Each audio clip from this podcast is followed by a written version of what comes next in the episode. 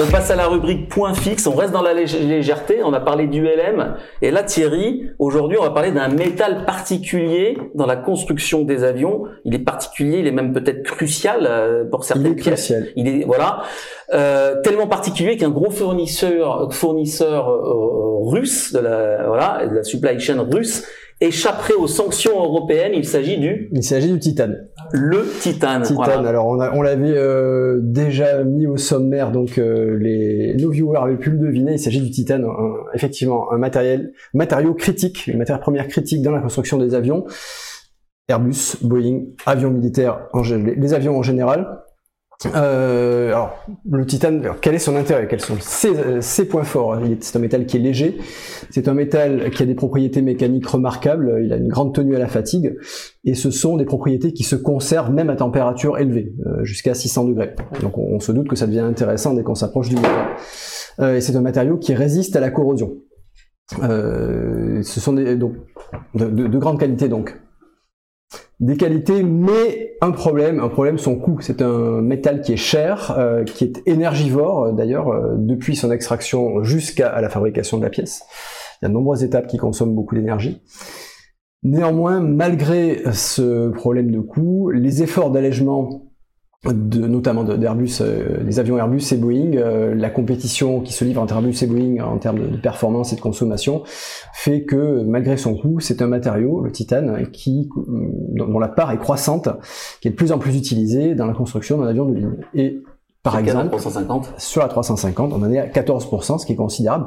On parle toujours de, de, de l'hégémonie euh, des composites sur les avions de nouvelle génération. Euh, le titane a une place non négligeable. Alors, j'ai loupé deux relances. hein. Mais je On t'en prie. On avait préparé littéralement Je t'en prie. Je t'en prie. Je rattrape le fil. Euh, des exemples de pièces en titane. Deux euh, exemples. Thierry. Alors la, la plus visible, c'est le train d'atterrissage. Euh, le train d'atterrissage, alors là, bien sûr, on parle de légèreté, on parle de tenue en fatigue, on parle de résistance à la corrosion. Train, train d'atterrissage euh, fortement exposé euh, à diverses projections sur une piste euh, mouillée, par exemple. Euh, on parle des mâts réacteurs, en franglais les pylônes, donc euh, la pièce qui permet à l'aile de porter le réacteur, euh, le turboréacteur. Et on parle aussi dans le caisson central de voilure, qui est la pièce maîtresse du, cadre de la cellule de l'avion. Dans le caisson central de voilure, il y a des cadres qui sont en titane aussi.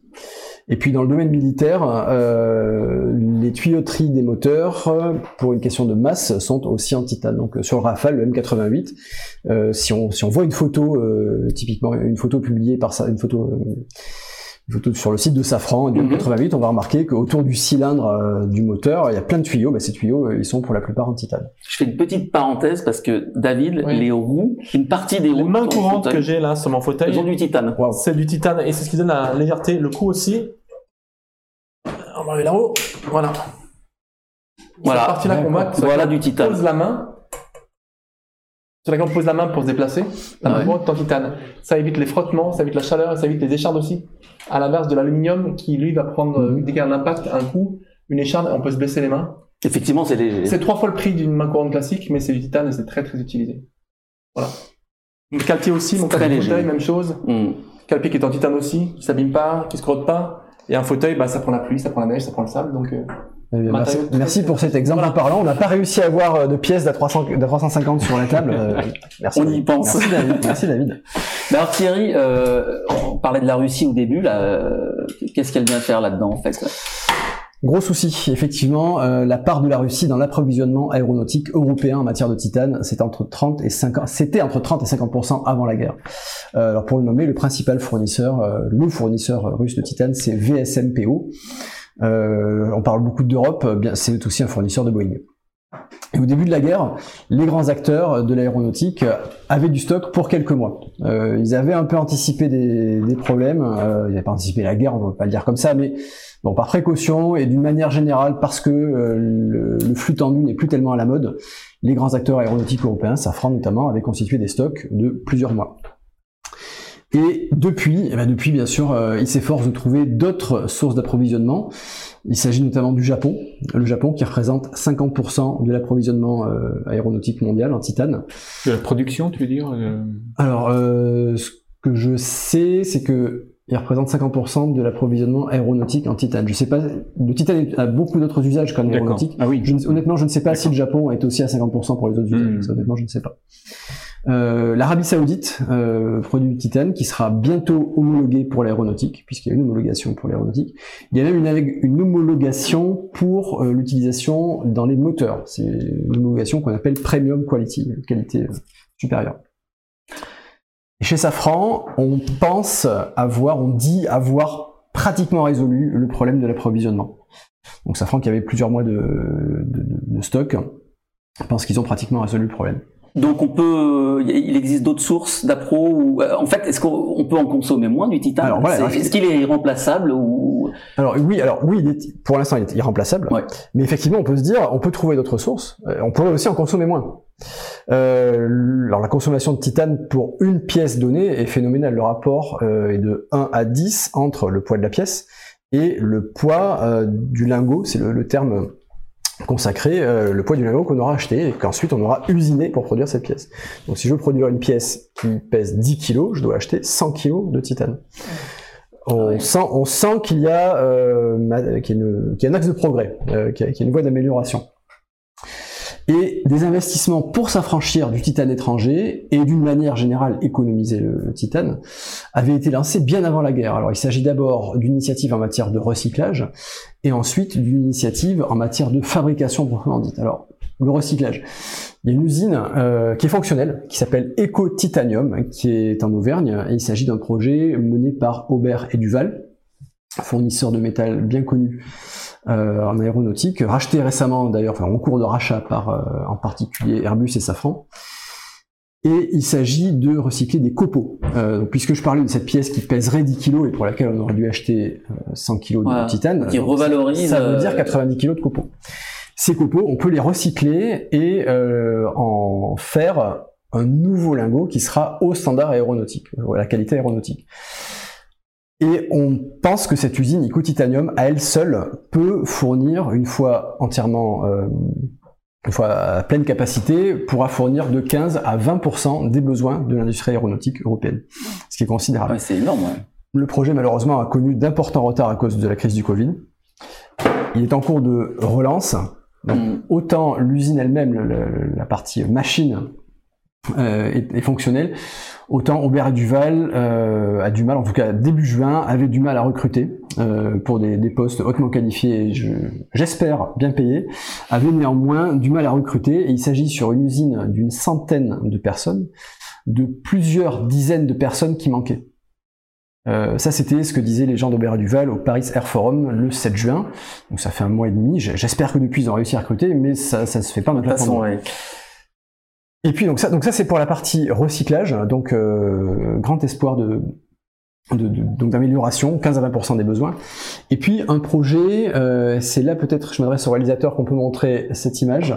Donc on part de pièces. Voilà, merci beaucoup. Euh, donc un projet d'amélioration en matière de fabrication. C'est un projet mené par l'Institut de recherche et technologie Saint-Exupéry à Toulouse, en partenariat avec, entre autres, Airbus. Et on parle, alors c'est pour la pièce de droite, donc c'est la pièce qui bénéficie de ce procédé amélioré, on parle de matrissage à très haute température.